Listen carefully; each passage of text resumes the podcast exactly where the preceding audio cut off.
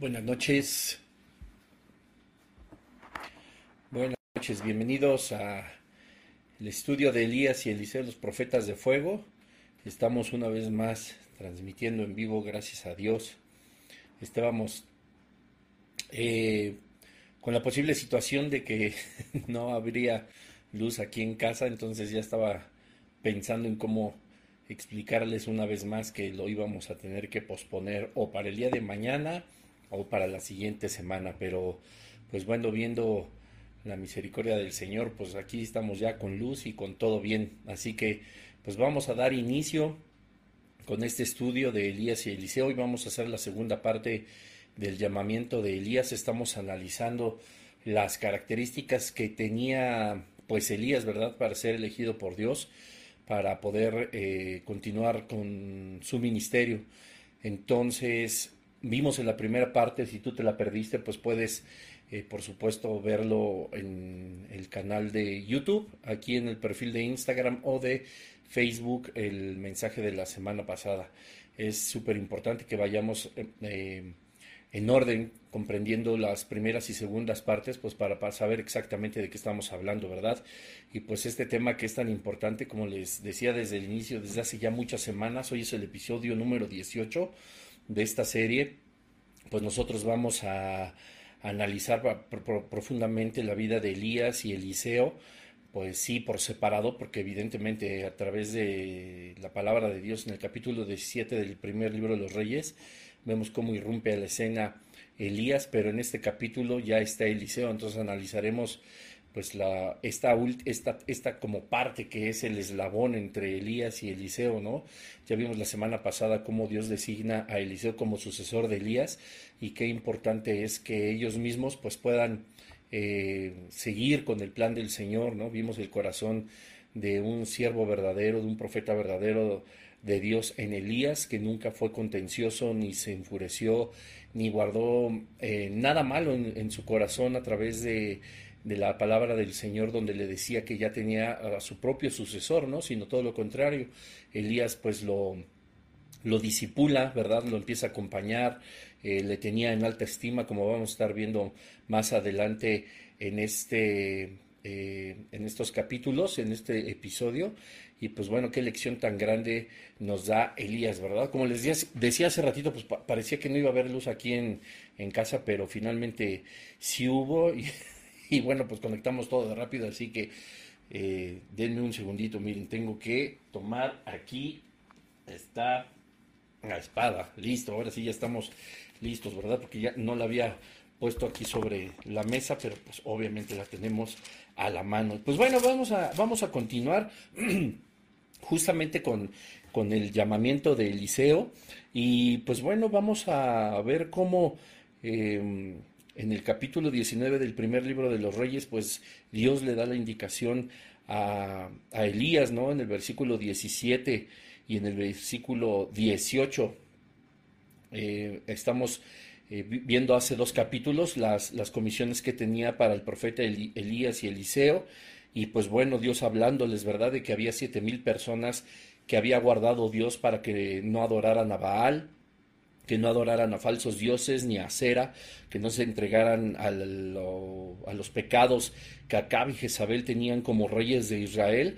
Lo hemos analizado muy a profundidad. Te recuerdo que también aquí en, todos los perfiles en las redes sociales están los cuatro, me parece que fueron cuatro episodios donde analizamos el espíritu de Jezabel, el espíritu que hizo contender a esta mujer siempre con Dios y que sigue presente hasta nuestros días. Está súper interesante. Ahí te, encargo que te eches un clavado y también lo estés viendo, ¿verdad? Y bueno, pues ya el versículo 19, vamos a tomar de ahí, a leer un poquito más hacia abajo para seguir adelante con las características que tenía pues Eliseo, que Dios puso por supuesto en él, que Dios tenía pues desde la predestinación, desde antes de la fundación del mundo, pues conocimiento de que Elías tendría que ser conforme a su corazón y un profeta que, sucede, que tendría que ser el sucesor de, eh, de Elías y pues que tenía estas características que fueron importantes y que pues como te decía la semana pasada influyen muchísimo aún en nuestros días, no solamente porque todo lo que él hacía o,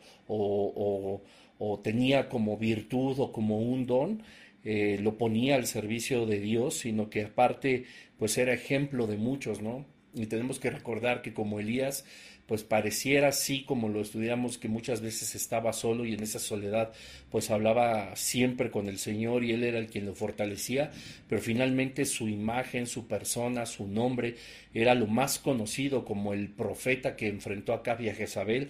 Entonces él también tenía un, un peso muy grande, ¿verdad? Como un testimonio del poder de Dios y finalmente fue a través de él, como instrumento del Señor, donde el pueblo de Israel se vuelve una vez más al reconocimiento de que Jehová era Dios y no Baal, ya que pues en este, entre comillas lo digo, reto, pues se mostró el poder de Dios y no de Baal, donde terminaron pues eh, degollados los 450 profetas eh, falsos profetas, pero quiero decir de Baal, según la palabra de Dios. Y bueno, dice el versículo 19, partiendo él de allí, está hablando de Elías, halló a Eliseo, hijo de Zafat, y araba con doce yuntas delante de sí, y él tenía la última. Y pasando Elías por delante de él, echó sobre él su manto.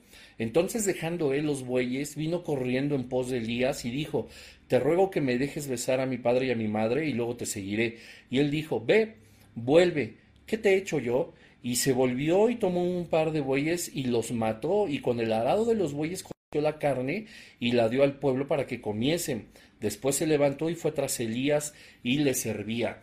Entonces, bueno, pues vamos a seguir analizando que en estos tres versículos, estas características que tiene el profeta Eliseo, o hasta este entonces Eliseo, que era discípulo, ¿verdad? O era, iba a ser el seguidor de Elías, aún no estaba eh, pues ungido, ¿verdad? Como profeta, pero Dios ya le había dicho este, en el versículo 16 de este mismo capítulo a Elías que él sería el profeta, ¿no? Ya que le, le dijo, ungirás para que sea profeta en tu lugar, ¿no? Y segunda de Reyes 9, 1 y 6 ya hemos visto cómo pues le servía este, Eliseo a Elías. Y pues bueno, otra de las características para no perder más tiempo con esta introducción, yo te, repito, puedes, puedes eh, ver el, episodio anterior aquí en, mis redes sociales para que puedas entrar en contexto, pues nos es mejor que podamos seguir adelante. Entonces, otra de las características que tenía Eliseo es que y aunque eh, como lo vimos la semana pasada no viene de forma explícita, pero sí implícita en todo lo que hemos leído, pues ese era un hombre educado para trabajar, ¿verdad? Fue formado en el trabajo.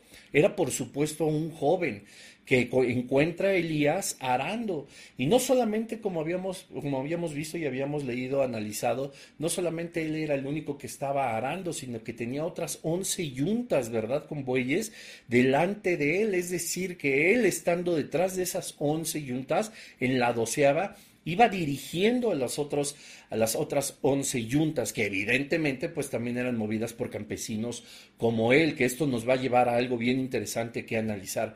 Entonces, era un trabajo cotidiano, era un trabajo que él ya dominaba y como vimos la semana pasada, Dios no ha utilizado a ninguno de los personajes bíblicos, tú puedes ver desde Génesis hasta Apocalipsis, que todas las personas que fueron instrumentos de uso honroso para el Señor nunca fueron perezosas, ¿verdad? Nunca fueron mediocres en su trabajo, nunca fueron personas que estuvieran pues sentadas en la sala de su casa viendo la tele a ver a qué hora recibían una llamada de parte de Dios para servirle, no eran personas todo lo contrario, que dentro de todo lo que podían hacer, incluyendo sus limitaciones, como podemos ver a los doce que llamó Jesucristo en el Nuevo Testamento, en los cuatro evangelios, pues eran o campesinos como Eliseo, pescadores como Pedro, eran cobradores de impuestos como Mateo, etcétera, etcétera. Todo mundo era bueno en lo que hacía y de acuerdo a sus eh, posibilidades económicas o al nivel social que tenían o la región donde habían nacido, eran siempre buenos en lo que hacían, ¿no? Incluso vemos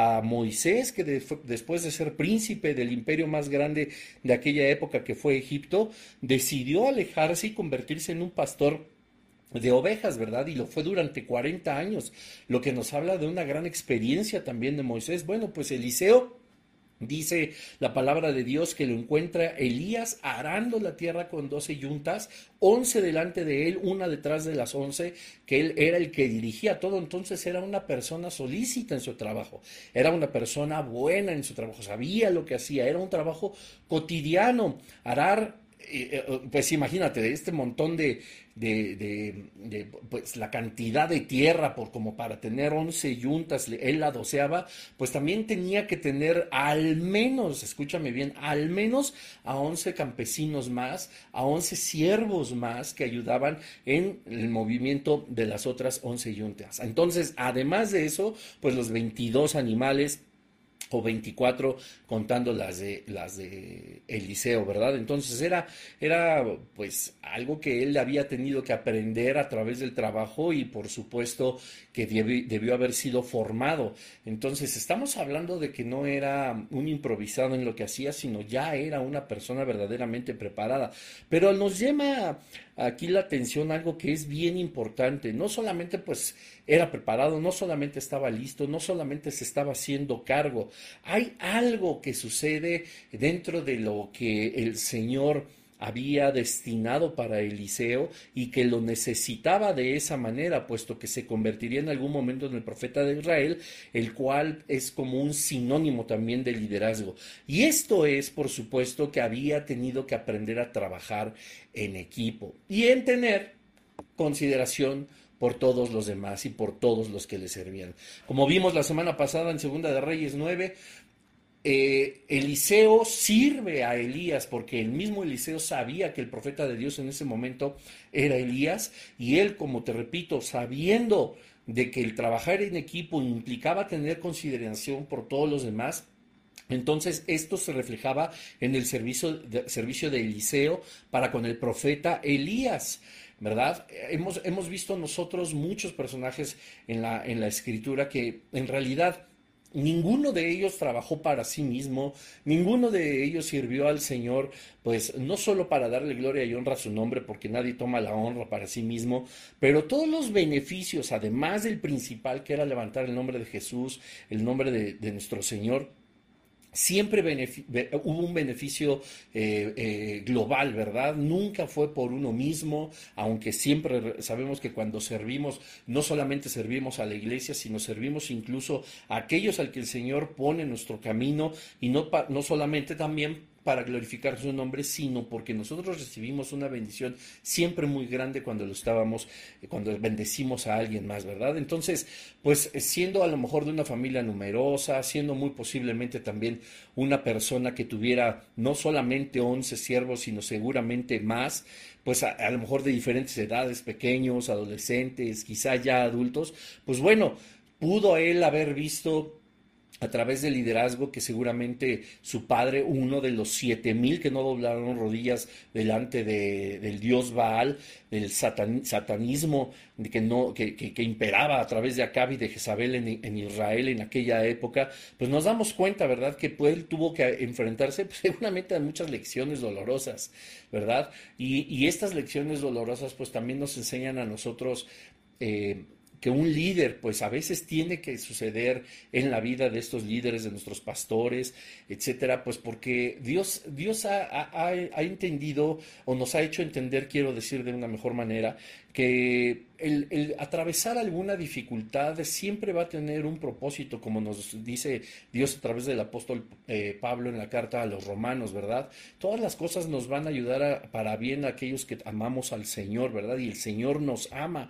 Entonces nosotros podemos darnos cuenta que también el liderazgo implica también abrir brecha, ir delante de, de, problemas, enfrentarte a tormentas quizá, quizá por primera vez para que después aquellas otras 11 yuntas o aquellas otras 11 personas o aquellas 11, aquellos otros 11 siervos que, que vienen detrás de ti y tú como líder, pues igual no les cueste tanto trabajo, ¿verdad? Eh, pues pasar por estas dificultades, o sea, y esto pues obviamente lleva una carga de liderazgo, ¿no? Alguna vez encontramos eh, semejanzas tanto en el Nuevo como en el Antiguo Testamento con muchos animales, pues obviamente creación del Señor y que tienen instintos de liderazgo y que tienen también instintos de conservación o que el Señor los ha provisto, ¿verdad? También de un sentido que que los alerta del peligro, que les dice por dónde andar, por dónde encontrar este alimento, incluso agua. Bueno, hay tantas cadenas de, televisión investigativa de forma natural que nosotros podemos acceder en las diferentes plataformas y de verdad es que es sorprendente cómo el Señor ha hecho en su creación pues estos animales que tengan todas estas características donde seguramente y eso que se supone que nosotros somos pensantes y nosotros tenemos muchas diferencias por encima de cualquier eh, criatura animal pero a veces es más sencillo que nosotros nos perdamos o que no sepamos qué hacer que tanto un animal de estos, ¿verdad? Y nos enseña el Señor a través de muchos de ellos cómo incluso el liderazgo dentro de las manadas, dentro de una parvada, dentro de, este reino, eh, nos sirve como un claro ejemplo y no porque nosotros tengamos que comportarnos como animalitos, no me malinterpretes ni me malentiendas, solamente estamos haciendo una analogía de cómo es imprescindible y cómo fue algo que Dios diseñó en todas las áreas de su creación para que pudiera haber siempre una punta y todos los que vinieran detrás de esa punta pues no enfrentaran todas las aflicciones y los problemas, incluso los golpes que la misma convivencia da con muchas otras personas. Entonces, Eliseo era uno de ellos. No solamente todos comprendemos la, gran dificultad que es estar en el campo, sino aparte ararlo, ¿verdad? Trabajarlo, porque pues hemos encontrado, no digo que todos sean así, pero hemos encontrado, sabemos de que hay campesinos, por supuesto, dueños de muchas parcelas, dueños de muchas tierras, dueños de muchos cultivos, que son incluso gente próspera económicamente, con un gran poder, con muchísimos empleados, con muchísimos siervos, familias enteras, si tú lo quieres ver de esa manera, y que pues bueno, ellos solamente se dedican a la administración, que no es cosa fácil, por supuesto, o a la dirección de la empresa, de los negocios, repito que no es cosa fácil, pero enfrentarte ya a aquello que verdaderamente produce y que muchos lo han logrado hacer así, trabajar desde abajo con tus propias manos, salir adelante a través de tu propia preparación, de lo que tú tienes como aptitud, que evidentemente todo fue diseñado por el Señor y fue puesto por nosotros, a Él sea toda la gloria y la honra por lo que somos capaces de hacer, pero la convivencia, el abrir camino, el abrir brechas, si, si nosotros nos consideramos líderes o sabemos ser líderes o el Señor nos ha puesto en una posición de liderazgo, de eminencia, pues nos podemos dar cuenta que sí no es tan sencillo, ¿verdad? Y la convivencia con otras personas pues se vuelve siempre muy complicada. Creo que todos los que van a escuchar en algún momento o ver este estudio, los que están ahorita en vivo, etcétera, etcétera, nadie podemos decir, no, yo nunca he tenido problemas con mi convivencia en, en las diferentes áreas de mi vida, ¿verdad? O sea, claro que sí, en la escolar, en la social, en la laboral, por supuesto que incluso en la familiar, etcétera, etcétera, hemos tenido siempre conflictos. Y bueno, Elías y Eliseo más bien Eliseo, que es en, en quien nos estamos enfocando, pues obviamente también los tuvo. Siendo empleador de tantos, de tantos campesinos, siendo por supuesto una persona conocedora de Dios y de sus propósitos y de su voluntad, porque recordemos la semana pasada como Elías, pues avienta el manto, ¿verdad?, delante de él y él no se queja, ni dice, ¿y este loco qué? Ni se pone así, ¿por qué me avienta su, su chiro, ¿no? ¿Por qué me avienta ahí su trapo? Este, no, sabemos que, Eliseo reconoce a Elías como siervo del Señor, repito, como en el segundo libro de los Reyes en el capítulo 9, nos lo hace ver que incluso le servía. Pero bueno, aquellos que tienen esta, esta experiencia como Eliseo saben que el individualismo no lo va a llevar a ningún lado, ¿verdad? Eliseo estaba acostumbrado a trabajar con muchas personas, a dirigir a muchas personas, a hacer que la tierra diera de su fruto y por eso la trabajaba. Y él no era individualista, él tenía la costumbre de convivir con más personas y repito, aunque nunca haya sido fácil para ninguno de nosotros, estamos conscientes que para Eliseo pues tampoco lo fue, ¿verdad? Siempre va a haber ahí alguna forma en la que a alguien no le parezca cómo hacemos las cosas como líderes, como jefes, etcétera, etcétera. Entonces, pues Eliseo era una persona que también pasaba por esos eh, eh, estas adversidades, pero que sin embargo esta parte de ser o de tener el corazón del Señor, que creyera por supuesto que Jehová era el verdadero Dios y que sus padres seguramente eran de los siete mil que no doblaron sus rodillas delante de, Baal, pues eh, tenía un impacto por supuesto en la forma de dirigir, ¿verdad? El servicio posterior de Eliseo, pues como profeta, en la forma de comportarse igual con, con, todas las personas que trabajaba y con todas las personas, como lo vamos a ir analizando en su momento, con las que tuvo contacto y con quienes se pudo evidenciar el, el poder de Dios a través de sus milagros, pudo haber sido diferente si Elías no, Eliseo, perdón, no hubiera sido una persona que supiera trabajar en equipo. Tan es así que su individualismo era, era tan nulo que nosotros nos podemos dar cuenta en que él siendo el empleador de más siervos, él teniendo a su cargo pues yuntas, él mismo trabajando por supuesto, pero la Biblia nos enseña de una forma implícita que él, él tenía tierras que arar puesto que eran de su familia, ¿verdad? Prácticamente de él. él. Él hubiera dicho, bueno, pues es que yo aquí soy el jefe y seguirte a ti, Elías, pues como que no, ¿verdad? Él nunca fue individualista, eso hubiera sido una, una característica de su corazón que nos hiciera ver que sí él iba a ser individualista, que no iba a poder trabajar en equipo, sino todo lo contrario. Él sabía cómo él ya había, abierto brecha para todos sus siervos y seguía llevándolos por un buen camino laboral, pues ahora él ponía toda su confianza en Dios y en su profeta de que el camino que él habría de seguir, pues había sido ya empezado a abrir eh, camino, ¿verdad? El propio profeta Elías. Así que esta es una de las características más importantes y la verdad es que de las más bonitas que, podemos nosotros llegar a tener, ¿verdad? Ser... Em, eh, eh, buenos trabajadores en equipo, pues es, es, algo muy complicado y a veces las circunstancias pues eh, no son como lo más favorable, pero híjole, lamentablemente se vuelve complicado incluso en nuestros tiempos, ¿verdad? O sea, si Eliseo no hubiera tenido la posibilidad de, de saber dirigir, de ser una persona que supiera trabajar en equipo, pues difícilmente el ministerio lo hubiera podido sacar adelante, ¿verdad? Y yo creo que habemos muchas personas que nos identificamos con esos aspectos porque pues no es, no es que todo, todo tenga que ser la responsabilidad del líder, ¿verdad? Pero sí es bien importante que el servicio, pues, tenga como conciencia y como algo práctico el saber trabajar en grupo, porque si no, pues si queremos hacer lo que nosotros queremos, pues simple y sencillamente ya no estamos actuando como hijos o como hijas del Señor, ¿verdad? Nosotros estamos queriendo hacer nuestra voluntad en lugar de hacer la voluntad del Señor. Y yo no veo de ningún lado de la palabra de Dios, de ningún lado de la Biblia, donde dice que, que la, la, voluntad del Padre y todo su ministerio y la predicación del Evangelio pues fuera exclusivo de una sola persona y que lo hiciera como mejor le pareciera. Pues para nada, ¿verdad? Todo lo contrario. Siempre fue en equipo, siempre el Señor envió a sus misioneros, siempre, pues lo podemos ver y fíjate qué buen ejemplo, incluso en los misioneros, porque pues muchos de ellos, y yo, yo conozco algunos, pues van y por supuesto que van a las misiones y hay unos que saben perfectamente trabajar en equipo y los que no, pues son los primeros que hacen sus maletas y se regresan, ¿verdad? O sea, porque no solamente es es sacrificar a lo mejor comodidades, percepciones, determinaciones, decisiones, costumbres, muchísimas cosas para poder llevar a cabo la predicación del Evangelio como un misionero desde la colonia que es vecina a donde tú vives hasta a lo mejor otra nación o países en los que verdaderamente es, es, es, de peligro de muerte el predicar el Evangelio, la palabra del Señor. Y nosotros como cristianos pues llegamos en algún momento siempre a conocer acerca de las misiones y todo el mundo quiere pasar por ahí.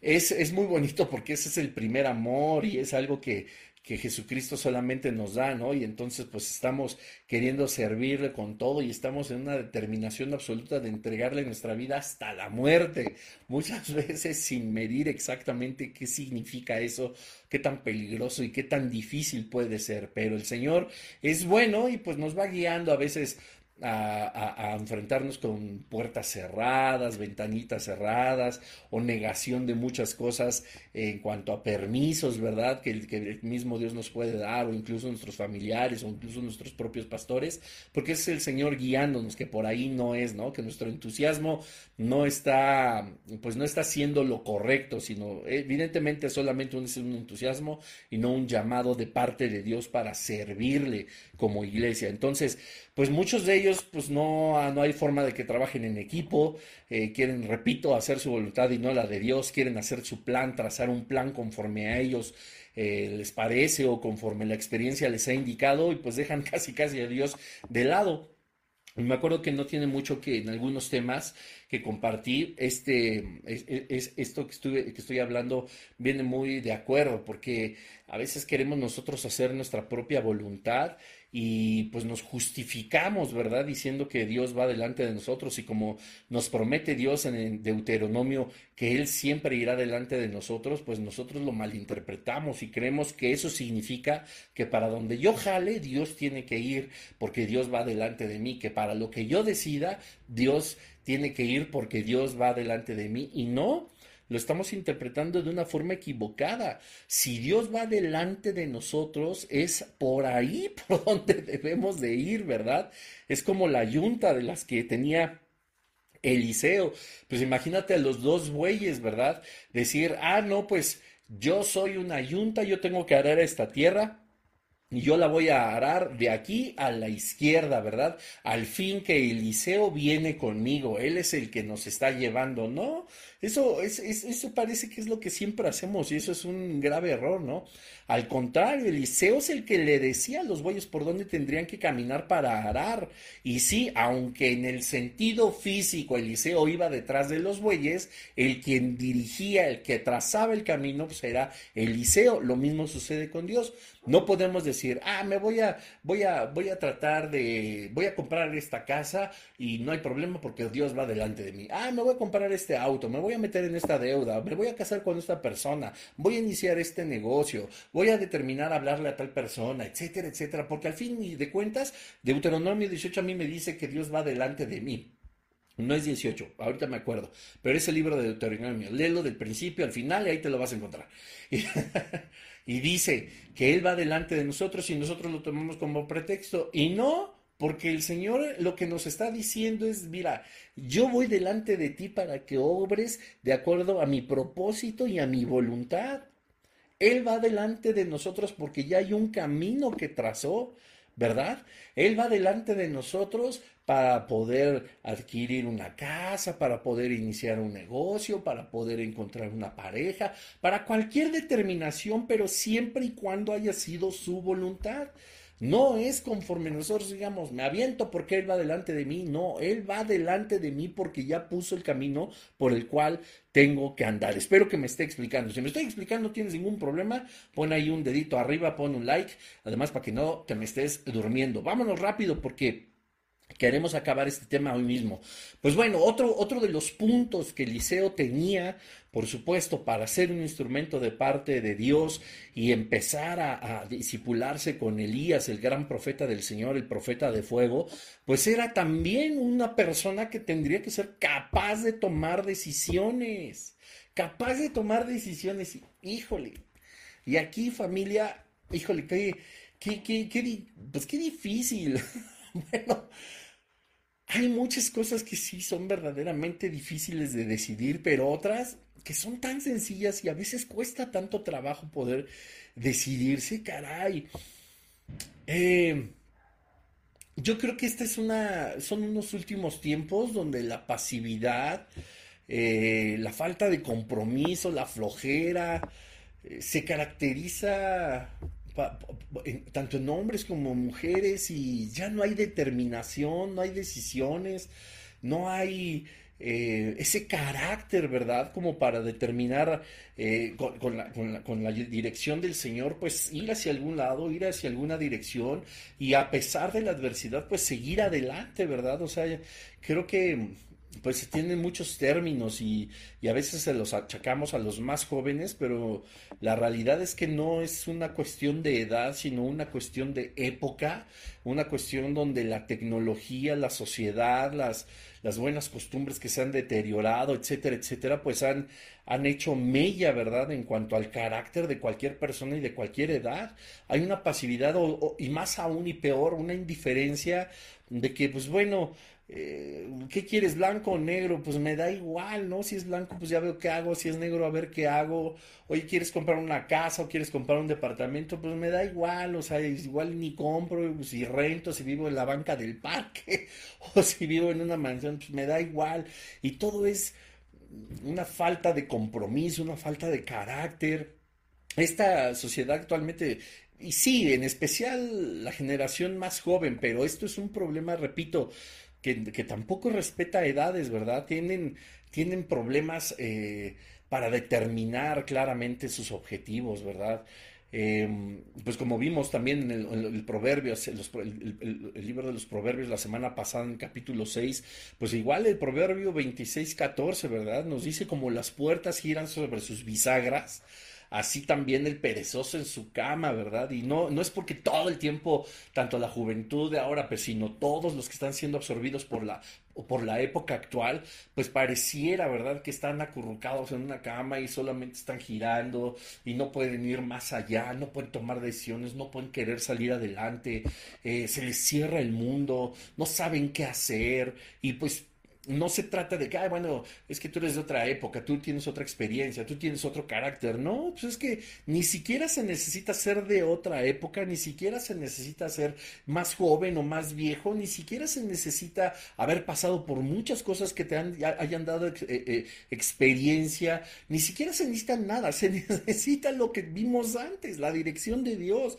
Y si Dios a nosotros nos dice por dónde tenemos que ir, pues por ahí tenemos que andar y tenemos que determinar seguirle a Él, ¿verdad? ¿Y cómo voy a saber? Pues orando, orando. Si no oramos, si no platicamos con el Señor, nada de la, como, como decía Jesús en el Evangelio de Mateo, nada de vanas eh, repeticiones, que porque creen que por su palabra, que, que creen que por su palabrería van a ser escuchados. La palabra orar es muy diferente a la palabra rezar. No, nosotros no tenemos que estar, son palabras del mismo Jesucristo.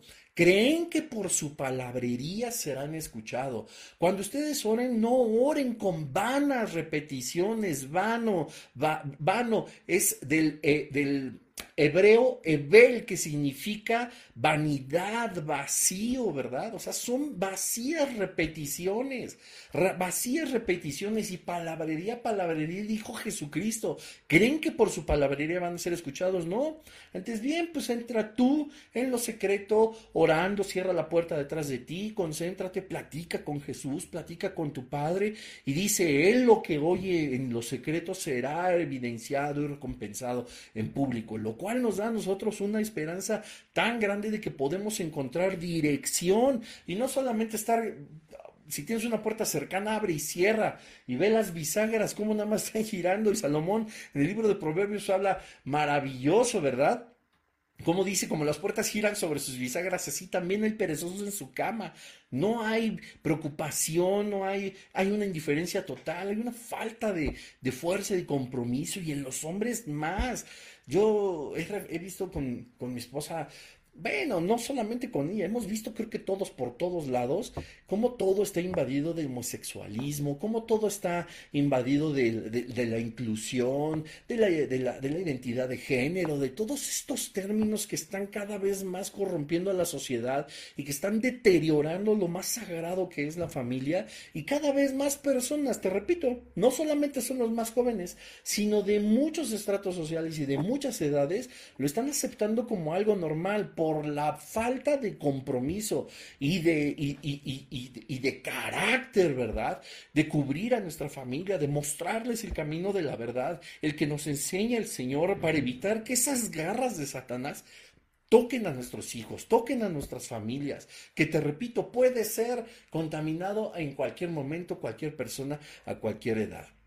Eliseo no era así. Eliseo era capaz de tomar decisiones, era una persona preparada. Es como si viéramos a un hombre, imagínate a Eliseo bostezando, este, pues más bien como que en su cama, ¿verdad? Eh, nada más como dando indicaciones, ay, aren la tierra, ay, sí, sí, llévense las yuntas, ay, si se van derechitos, se van chueco, pues ya ni modo. O sea, Eliseo comprendió que había un profundo significado, ¿verdad? En el acto de determinar, de dirigir, en el acto de comprender que él tenía no solamente que cumplir con lo que había eh, puesto en sus manos su familia, sino aquí viene algo fuertísimo, lo que había puesto Dios en su vida al momento de ser cubierto por el manto, el manto de Elías, ¿verdad? Él no dice la escritura que dudó, él no dijo la escritura, híjole, pues dame una hora para pensarlo, en lo que nos echamos una torta, o vamos a platicarlo, déjame preguntarle a mi mamá, déjame preguntarle a mi papá. Ojo que no estoy hablando de que no debemos de tomar en cuenta a los papás, porque ahorita vamos a ver que también es una característica de Eliseo. Pero él abandonó los bueyes y el arado y siguió a Eliseo. Y nada más le dijo, permíteme despedirme de mis padres. Y es más, no tuvo ni titubeo, o sea, que pidiera tiempo para pensárselo no es algo que dice en la escritura. Eliseo reconoció de inmediato que tenía que reaccionar para no perderse esta oportunidad, como tú y yo lo hicimos alguna vez, de seguir al Señor. Entonces tomó la decisión más importante de su vida, ¿verdad? Que fue todos los que estamos aquí en esta sala, si tú ya recibiste al Señor, si tú vas a escuchar este mensaje o lo estás escuchando por primera vez, si tú no conoces al Señor Jesucristo, si no mora Él en tu corazón, como dice Juan 1.12, que es la única forma en la que podemos ser hechos hijos de Dios y no solamente criaturas, que es la única forma en la que nosotros podemos obtener la vida eterna y no la condenación eterna, pues entonces podrías saber que es la determinación y la decisión más importante de tu vida. Ah, no, mi tradición, mi religión, ¿qué van a decir mis papás? Imagínate a Eliseo, no, pues todavía tengo que, que, que, arar eh, dos hectáreas, no, ¿qué va a decir mi mamá y mi papá que me puso aquí a, arar la tierra? No, pues ¿qué le voy a decir a la tradición? ¿Qué le voy a decir al sacerdote, a mi gurú, a mi eh, instructor de yoga, a todos mis líderes espirituales? Pero cuando alguien oye la voz de Dios y es impactado por el Espíritu Santo como Eliseo lo fue, digo, espérame, voy a despedirme y ahorita te alcanzo. Jamás titubeó, ¿verdad? O sea, nosotros podemos comprender que Elías mostró un interés espiritual, primero porque, escucha bien, si había, por palabras del mismo Dios dichas a Elías, siete mil personas que no doblaron sus pies ni sus rodillas, quiero decir, perdón, que no doblaron sus rodillas delante de Baal, que no siguieron las tradiciones de Acab ni de Jezabel para seguir alimentando el satanismo a través de Baal y a través de Acera, entonces esas personas conocían perfectamente quién era Jehová de los ejércitos, quién era Dios, lo cual se lo enseñaron a Elías. Ahora, Dios está hablando de siete mil personas. Normalmente en las escrituras, cuando se contaban las personas, se contaban las cabezas, los varones, ¿verdad? Los padres, los padres de familia. Por supuesto que había personas que eran solas o que estaban de, forma solitaria, etcétera. Pero si estamos hablando de siete mil, vamos a suponer que cinco mil de ellos estaban casados. Lo que faltaba era contar esa cabeza más la esposa y al menos dos plebeyos, dos chamacos, dos escuincles, dos sardinitos, dos este, peladitos, como dicen en todos lados, ¿verdad? Entonces estamos hablando de más de 20 mil personas. Seguramente Elías tuvo una enseñanza de quién era Dios y por eso, perdón, Eliseo, y por eso Eliseo mostró este interés espiritual, porque además de todo, nunca le preguntó a Elías, ¿y tú quién eres? ¿Verdad? ¿O tú qué? ¿De parte de quién o qué? Él ya lo conocía. Y conocía, por supuesto, el significado del manto con el que lo cubrió Elías, que es Dios te está llamando, ¿verdad? Y pues en, en su corazón pues, obviamente de forma espiritual, Eliseo estaba preparado y dispuesto a ser llamado por Dios. Esto es algo importante. Nosotros estamos preparados, nosotros hemos recibido ya llamados, ya los atendimos, nosotros hemos recibido ya dones, ya sabemos cuáles son, ya los hemos puesto en práctica. Nosotros todos los que cumplimos con Juan 1.12, Juan 14.6, lee tu Biblia, recibimos dones espirituales y un ministerio. ¿Ya sabes cuáles son los tuyos? ¿Ya sabes cuál es tu ministerio impuesto por el Espíritu Santo? ¿Ya sabes cuál es tu propósito? No me puedes decir, pues glorificar el nombre del Señor. Sí, pero hay un millón de formas. ¿De qué forma lo vas a hacer tú? De acuerdo a tus dones, de acuerdo a tus talentos, de acuerdo a lo que recibiste de parte de Dios y de acuerdo al ministerio que el Espíritu Santo puso en tus manos. Sí lo tienes. Elías lo sabía. Y Elías sabía que cuando dejaba las yuntas, dejaba los bueyes, Eliseo, perdón, había tomado una decisión correcta, la decisión más importante de su vida. Eso fue lo que nosotros hicimos cuando recibimos al Señor Jesús. Y otra de sus características, vamos ya hacia el final. Y este es muy importante. Él honraba a su padre y a su madre. Cuando Eliseo le pidió permiso a Elías para despedirse de sus papás, así de espérame tantito, eso no era pues como me voy a fugar, ¿verdad? La, pues, la puerta trasera, espérame tantito, ahorita te atiendo. oye, Eliseo, te está llamando el Señor para que le sirvas de profeta en mi lugar. o sea, ya sabes a lo que te vas a enfrentar. Y me está persiguiendo doña Jesi. Doña Jezabel todavía me quiere eh, degollar, ¿verdad? Entonces, pues Eliseo hubiera podido decir, no, pues zafo, ¿no? Yo de aquí me quito. No, ¿verdad? Y la realidad es que él, a diferencia de lo que nos narra Jesús en el Evangelio de Lucas en el capítulo 9, del joven rico, él no, o de, perdón, de las personas que querían enterrar a sus muertos, él no dudó y él no dijo, voy a avisar a mis padres, ¿verdad? Para huir, porque vamos rápidamente al Evangelio de Lucas en el capítulo 9, para entrar en contexto y poderte explicar mejor esto que quiero que quiere el Señor mostrarnos. Lucas, el Evangelio de Lucas capítulo 9 en el versículo 58 bueno, 57. Dice, yendo ellos, uno le dijo, ya sabes, de estos seguidores, ¿verdad? En el camino, Señor, te seguiré a donde quiera que vayas. Y le dijo Jesús, las zorras tienen guarida y las aves de los cielos nidos, mas el Hijo del Hombre no tiene dónde recostar su cabeza. Y le dijo el otro, sígueme. Él le dijo, Señor, déjame primero que vaya y entierre a mi padre. Jesús le dijo, deja que los muertos entierran a sus muertos, y tú ve y anuncia el reino de Dios.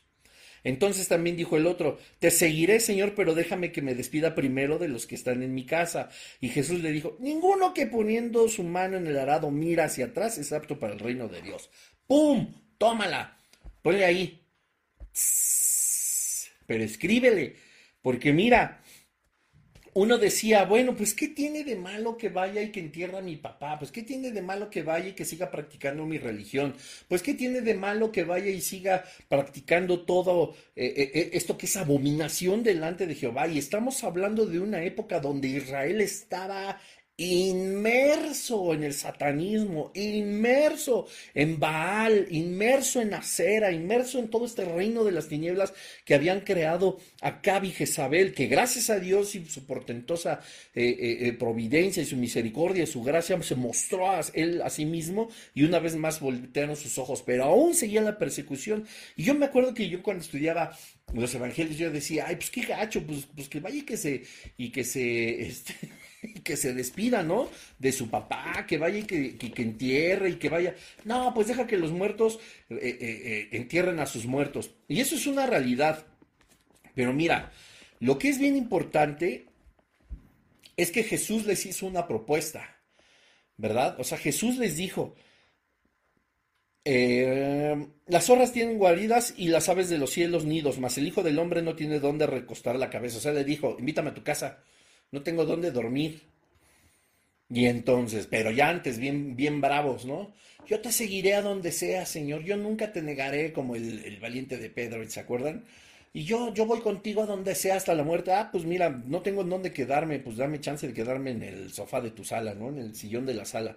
Ay, no, es que, este, la están fumigando, Señor. Ay, no, este, Jesús, es que, este, no, es que tal que mi vieja me pega, ¿no? Porque aviso que, que llevo extraños. Y, es que, y, luego le dice, deja que los muertos entierran a sus muertos y tuve y anuncia el reino de los cielos. Le está diciendo, no, no le está diciendo, no está hablando solamente de los que tienen la muerte física, sino de los que tienen la muerte espiritual. Deja que los que están muertos espiritualmente, aquellos que no tienen el Hijo de Dios, aquellos que no tienen el sello del Espíritu Santo, sigan con las tradiciones de los muertos, sigan con las tradiciones del mundo. Pero nosotros que somos hijos de Dios, anunciemos el reino de Dios. ¿Verdad? Y entonces el otro le dijo, te seguiré, Señor, pero déjame que me despida primero de los que están en mi casa. Aguántame, yo sí te sigo. Ahorita nos vemos, yo te alcanzo. ¿verdad? Y jamás fue y dijo, ninguno que pone su mano en el arado y mira hacia atrás es apto para el reino de Dios. Hay alguien que ya miró hacia atrás, alguien dijo, no, sí te sigo, pero pues permíteme, a mi modo, o cuando yo pueda, cuando yo quiera. Estos dos ejemplos de estos jóvenes son todo lo contrario a lo que hizo Eliseo. en el versículo 20, perdón, del capítulo 19. Entonces, dejando ahí los bueyes, vino corriendo en pos de Elías y dijo, te ruego que me dejes besar a mi padre y a mi madre y luego te seguiré. Y él le dijo, ve. Vuelve, ¿qué te he hecho yo? Y se volvió y tomó un par de bueyes y los mató y con el arado de los bueyes coció la carne y lo dio al pueblo para que comiesen. Después se levantó y fue tras Elías y le servía. No había duda alguna de que Eliseo seguiría a Elías. Él fue y honró a sus padres, se despidió de ellos. Recordemos que honrar a nuestros padres viene la amonestación en Efesios 6, en el, capítulo 6, en el versículo 2, eh, 2, eh, perdón, estas bendiciones especiales que pues raramente, ¿verdad? Ahora se instruyen que son, eh, bueno, tan, eh, lo, lo, decíamos hace un momento, tan indiferentes incluso al amor de los padres y pues hay quienes, como dice la palabra del Señor, ¿verdad? Maldicen a su padre, a su madre no bendicen. Eh, los calumnian, los ofenden, ¿verdad? Dice, dice el libro de Proverbios en el capítulo 30 que sus dientes son como espadas, ¿no? Su lengua. Bueno, es terrible, pero Eliseo tenía un vínculo especial y lleno de amor con sus padres. Dejó, tanto las cosas que se hizo una fiesta de despedida el buen Eliseo, él solito. Dijo, dame chance, discúlpenme, dame oportunidad, voy y me despido de mis padres y luego voy a hacer una comilona y yo te alcanzo. No fue lo mismo que sucedió con los otros dos jóvenes en el Evangelio de Lucas en el capítulo 9. Jesús ya sabía, Jesús ya sabía, pues déjame ir a enterrar a mi padre, pues déjame ir a despedir de los que están en mi casa. Jesús en el fondo ya sabía, pues él, él conociendo absolutamente todo, dijo, estos dos me dicen que me siguen, pero en cuanto pueden, se van. ¿Verdad? Nunca sucedió así con, con, Pedro, con Pablo, con Mateo, ¿no? O sea, con Juan, por supuesto. O sea, ellos le entraron a todo y aunque tuvieron momentos muy feos, muy fuertes, eh, y a pesar de haber pecado y haber incluso negado al Señor, pues hasta cierto modo, pues se arrepintieron de una forma amarga y, y siguieron adelante, ¿verdad? Jesús sabía que esos dos otros jóvenes no iban a volver Ve y entierra a tus muertos, porque estás tan muerto y eres ganador de la condenación eterna como aquellos a los que vas a enterrar. Y déjame ir y me despido de todos los que están en mi casa. Ve, porque has dicho que me sigues y ahora pones tu mano en el arado otra vez. Qué referencia tan tremenda. ¿Ustedes creen que Jesucristo no sabía con claridad lo que había hecho Eliseo? Eliseo dejó el arado.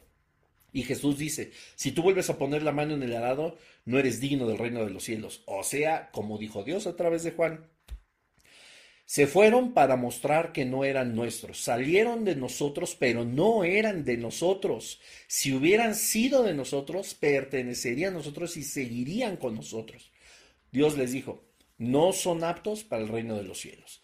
Y entonces, lejos de que Eliseo fuera solamente un pretexto despedirse de sus papás, no, él vuelve a poner las manos en, el arado, pero para deshacerlo y agarró a los dos bueyes y ¡pum! les dio piso y los cocinó, hizo una fiesta, así todo rapidísimo, le dio de comer al pueblo. Con la madera de los arados hizo el asado, todos comieron rico y les dijo, bueno, me voy a servir al Señor. Lo que lleva al último, uno de los últimos puntos en cuanto a Elías, Eliseo, perdón. Una ruptura radical con todo lo que era antes. Su fidelidad al Señor le hizo ver en el Espíritu un convencimiento tan grande de que lo que dejaba no lo dejaba por una mala razón, sino por servir al Señor. ¿Verdad? Esto nunca significó que no, que, dejara de amar a sus padres, que les faltara respeto, todo lo contrario, ya, lo analizamos. Él sabía que seguir a Elías, el volverse o el llegar a convertirse en el profeta del Señor, iba a implicar simple y sencillamente toda su vida. ¿Qué nos hace pensar que nosotros, si cumplimos con Juan 14, 6 y Juan 1, 12, no tendríamos que dejar también toda nuestra vida y hacer una ruptura radical de lo que éramos antes, pero nos encanta seguir con el viejo hombre. Iba a decir algo más fuerte, pero no. Siempre, como último punto, y con esto termino, Eliseo fue humilde en el servicio. Las escuelas que el Señor nos pone a cada uno de nosotros tienen como objetivo hacer parecernos cada vez más al Señor. Y si hubo una persona humilde que pisara esta tierra, pues fue el Señor Jesús. Dice la Escritura que Él no estimó el ser igual a Dios como cosa a que aferrarse, sino que se despojó de sí mismo y se hizo siervo, ¿verdad? Se hizo hombre, se despojó a sí mismo y llegó hasta la muerte y una muerte de cruz. Él, él, es el claro ejemplo de que la humildad es lo más grande que, o las cosas más grandes que distingue a un cristiano, ¿verdad? Em, yo creo que cada adversidad, lo creo fielmente y firmemente, cada adversidad, cada problema nos hace no crecernos en cuanto a nuestro arrojo, nuestra valentía, nuestra capacidad de hacer las cosas, sino nos lleva a humillarnos delante del Señor y de su mano poderosa, ¿verdad? Porque nosotros solamente vamos a ser o vamos a salir adelante victoriosos y como todo mundo pensaría que por propia cuenta podrías ser así victorioso, no por experiencia ni por nada, sino porque el Señor Jesús se refleja en nuestra debilidad, ¿verdad? Dice la Escritura que Él se perfecciona, su poder, escucha bien, su poder se perfecciona en nuestra debilidad. Entonces, entre más humildes seamos, entre más nos humillemos al Padre, entre más lo necesitemos a Él y, lo de, y dejemos de lado nuestra soberbia y estemos diciendo, no, yo puedo salir de esta solo, no te necesito, Dios. Bueno, a veces ni esas palabras utilizamos, ¿verdad? Pero nuestras acciones hablan exactamente de eso. Nuestras acciones hablan más que mil palabras y le dicen al Señor, no te necesito, yo paso de este, yo paso este desierto o esta tormenta solo y no. Una humildad en el servicio, humildad reconociéndonos que sin el Señor Jesucristo pues nada somos, es lo que nos va a sacar a victoria. Dice la escritura, ¿verdad? Soy más que victorioso por medio de aquel que nos amó. Entonces todos nos sabemos el versículo este, de memoria, ¿verdad? Pero no ponemos atención, o sea, no fue cosa nuestra, o sea, ni siquiera, o sea, en lo más cercano somos más que victoriosos, o sea, tenemos la victoria, hemos vencido absolutamente todo, pero no dice por tu experiencia, por tu dinero, por tu posición económica, por la cantidad de trabajo que tengas, por la cantidad de cuentas bancarias, cantidad de coches, cantidad de casas, cantidad de viajes, cantidad de experiencia, cantidad de inteligencia, cantidad de IQ, si tú quieres, de talentos, de dones, no, Dice que es por medio de aquel que nos salvó. Y Dios dice también a través de Pablo en la carta a los romanos que qué nos distingue si lo que somos y tenemos todo lo hemos recibido. Porque hemos de comportarnos como si no recibiéramos nada o si no hubiéramos recibido nada, si lo que tenemos y lo conseguimos y lo que logramos, lo hemos hecho porque lo recibimos de parte de Dios. Entonces, pues, ¿qué nos distingue? ¿Verdad? Y Eliseo lo sabía perfectamente. Él, repito, hubiera podido decir, yo aquí tengo yuntas, terrenos, familia, Dios nos guarda, todo, tengo absolutamente todo, ¿verdad? Yo puedo enfrentar la vida así, tal cual como estoy aquí, ¿no? Él determinó ser humilde, humillarse delante de, la, delante de la mano poderosa de Dios, aceptar el llamamiento a través de ese manto y seguir al profeta que por supuesto él ya conocía y que sabía que había sido a través de él que Jehová se mostró fuerte y poderoso como el Dios verdadero delante de los falsos profetas de Baal y que él había sido el que con el pueblo de Israel había degollado a los 450 profetas de Jezabel pues imagínense, ¿no? Pues a cualquiera nos temblaría las patitas, pero él se humilló y dijo, y dice la escritura, ¿verdad? Diga el débil, fuerte soy. Así que, pues bueno, estos son, o algunas, porque podríamos, ¿verdad? Hablar de más características de Eliseo, y este es apenas el inicio del puente entre Elías y Eliseo. Vamos a seguir analizando estos dos grandes profetas. Creo que este estudio es de los que más me ha gustado. Hay enseñanzas increíbles, ¿verdad? Es una maravilla este llamamiento. Qué bueno que lo pudimos ver en dos partes. Vamos a continuar en, el siguiente episodio, pues viendo ahora cómo juntos, ¿verdad? Hacen y deshacen. Hasta que llega la, maravillosa voluntad de Dios y de de separarlos, pero pues ya llegaremos a ese episodio que está maravilloso y está espectacular, así como todo lo que hemos visto. Pues bueno, em, habíamos dicho que podíamos tener todavía estudio este lunes y el que sigue, ¿verdad? Hoy estamos a 12, sería el lunes 19 pero em, necesitamos vacaciones. Ya estamos algo agotados, ya estamos algo cansados, ¿verdad? Ya empieza, eh, bueno, en mi caso pareciera que empieza a bajar el trabajo, pero no, nosotros como músicos y eso tenemos una carga de trabajo muy grande y estamos eh, siempre muy contentos también de, dar conciertos y todo, pero sí se nos ha, juntado mucho. Así que, pues bueno, eh, es importante el saber descansar. Creo que terminando esta segunda parte del llamamiento de Eliseo cerramos muy bien el año. Yo quiero decirles que nos vemos mejor ya hasta enero. Vamos a dar un mes de vacaciones de este estudio. Todavía no se acaba. Estamos, ya vimos a Elías, estamos viendo ahora el puente Elías y Eliseo y después terminaremos con Eliseo. Entonces nos faltan muchas semanas todavía, gracias a Dios, a mí me entusiasma mucho. Pero sí, vamos a despedirnos este año. Eh, con este mensaje. Ya no habrá el siguiente lunes, nos vamos a ver hasta enero. Ahí atentos a las redes sociales. Recuerden que esta enseñanza se estrena, bueno, es un estreno para el canal de YouTube el día de mañana a las 8 de la noche, para que lo compartan, compartan esto también en sus muros. Es lo mejor que podemos hacer para que la palabra del Señor alcance a más personas. Y bueno, Quiero darles, aunque es muy pronto en diciembre, pues quiero darles muchísimas gracias a todos, gracias por este año que tan lleno de experiencias en este estudio, ¿verdad? Tan lleno de bendición.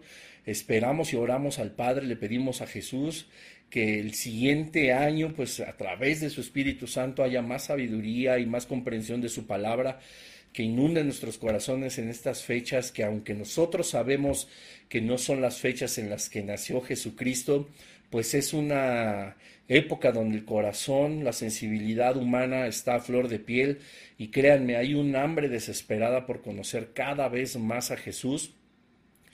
Eh, si lo logramos hacer, vamos a hacer una cápsula de la Navidad que va a estar también en redes sociales en los próximos días para que podamos comprender el sentido de, de la Navidad, del, del, nacimiento de Jesucristo. Y creo que no hay mejor época. Bueno, todas son buenas porque el poder de Dios no se detiene ni, ni, se agenda en un calendario de 365 días, pero es una muy buena época donde el corazón de la humanidad se sensibiliza y créanme la familia, hay muchísima gente que necesita conocer de Jesucristo. Mucha gente que vive religiones, mucha gente que vive este, sectas, que vive tradiciones, pero que no tiene una relación personal y viva con el Hijo de Dios, ¿verdad? Y atendiendo a lo que dice Juan 3:16, que de tal forma amó Dios al mundo que ha dado a su Hijo unigénito para que todo aquel que en él crea no se pierda, mas tenga la vida eterna. Todos los que creen en Jesús tienen la vida eterna. No somos todos hijos de Dios. Según Juan 1.12, solo aquellos que le han recibido y que creen en su nombre. Aquellos que confiesan con su boca que Jesús es el único Señor y Salvador. Y dice la Escritura, porque no nos ha dado Dios otro nombre, sino el de Jesucristo, para que toda rodilla se doble ante el nombre de Jesucristo y toda lengua confiese que Jesús es el Señor. El único intercesor entre Dios y los hombres es Jesucristo. Y todo eso está en su palabra. Pues que tengan muy bonitas fiestas, que Dios les bendiga a todos. Mándenme ponche. Si alguien ya hizo ponche, mándenme ponche. Ah. Que tengan muy bonitas fiestas. No se olviden de orar por los que están cerca de ustedes, explicarles el sentido de la Navidad. Sabemos que no nació el 25 de diciembre nuestro Señor Jesucristo, pero es un muy buen motivo para predicar las buenas nuevas, traer libertad a los cautivos. Les deseo también más adelantito estaré subiendo un video, pero pues que tengan un feliz 2023, un fin de año maravilloso, que sigan estudiando, que sigan comprendiendo más la palabra de Dios, que el Señor derrame bendiciones sobre tu vida y sobre toda tu familia. Se lo pedimos a Jesucristo en su nombre poderoso porque Él nos ama y Él sabe que podemos nosotros entregarnos cada vez más como Eliseo, ¿verdad? Hacer de esa ruptura radical a partir de este día con el mundo y entregarnos más al Padre. Que Dios les bendiga. Cuídense todos, les deseo paz y gracia de parte del Señor Jesucristo, lo que resta de este año y todo el que sigue, eh, pendientes de las cápsulas. Dios les bendiga, bye bye. Gracias por todo.